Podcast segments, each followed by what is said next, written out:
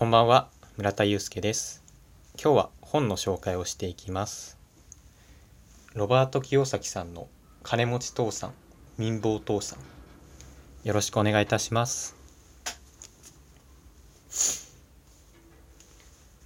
この本の帯を読んでいきますね。どうやったら金持ちになれる？と疑問を持ったら最初に読む本。全米で350万部全世界で1000万部突破。書かれていますね、うん、僕がこの本を知ったのは Voicy のサウザーさん周平さんのお話を聞いてすごく興味を持ちました。お二人ともそのお話にこの本のことから引用したりとか価値観が変わったとおっしゃっていたのですごく気になりました。そうですね。僕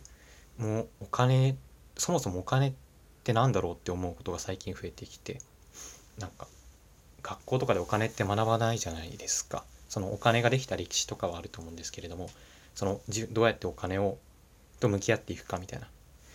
のを知りたくて手に取りましたね。うんまあ、社会に出る前にそのお金の知識をつけてからつけたいなと思ったのが一番のきっかけです。で今僕は読んでまだ70ページぐらいまでしか読んでないんですけどすでにもう3つのことを、ま、学びました。今回はそちらを中心にお話ししていきます。1つ目。同じ対象物に対して比較して学ぶ。これはえー、っと本書の場合だとその例えばお金持ちの金持ち父さんと貧乏父さんっていう2人の方が出てくるんですけど。で主人公のロバート清崎さんはその2人に対してお金のことを学んでるんですね。でも2人はそのお金に対する考えが全く違くて。でもそのロバートさんは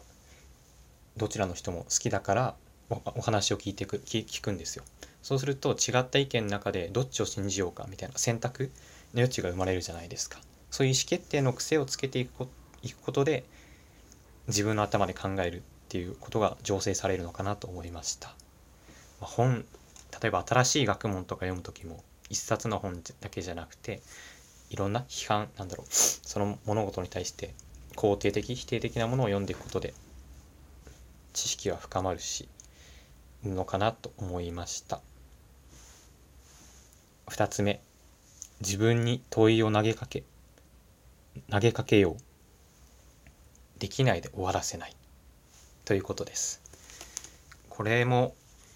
うん、やっぱりお金例えば僕は結構お金がないっていう言葉を使っちゃうんですね。そうするとでも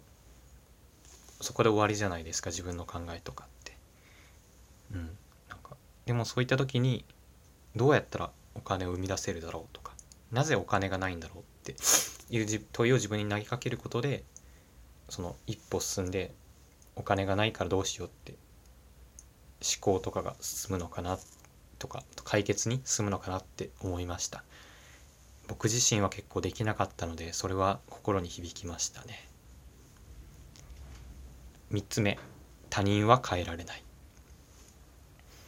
うん、これはもう嫌われる勇気とかでもよく言われてますよね。他人を変えようとするんじゃなくて自分が変わるしかないと、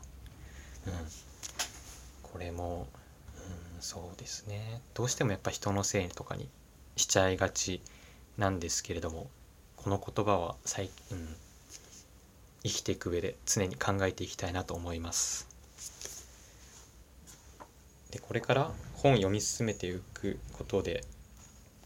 そのお金の隠しお金っていうことについてどんどん学べると思うのでそちらのことにもお話そちらのこともお話できたらなと思いますありがとうございました。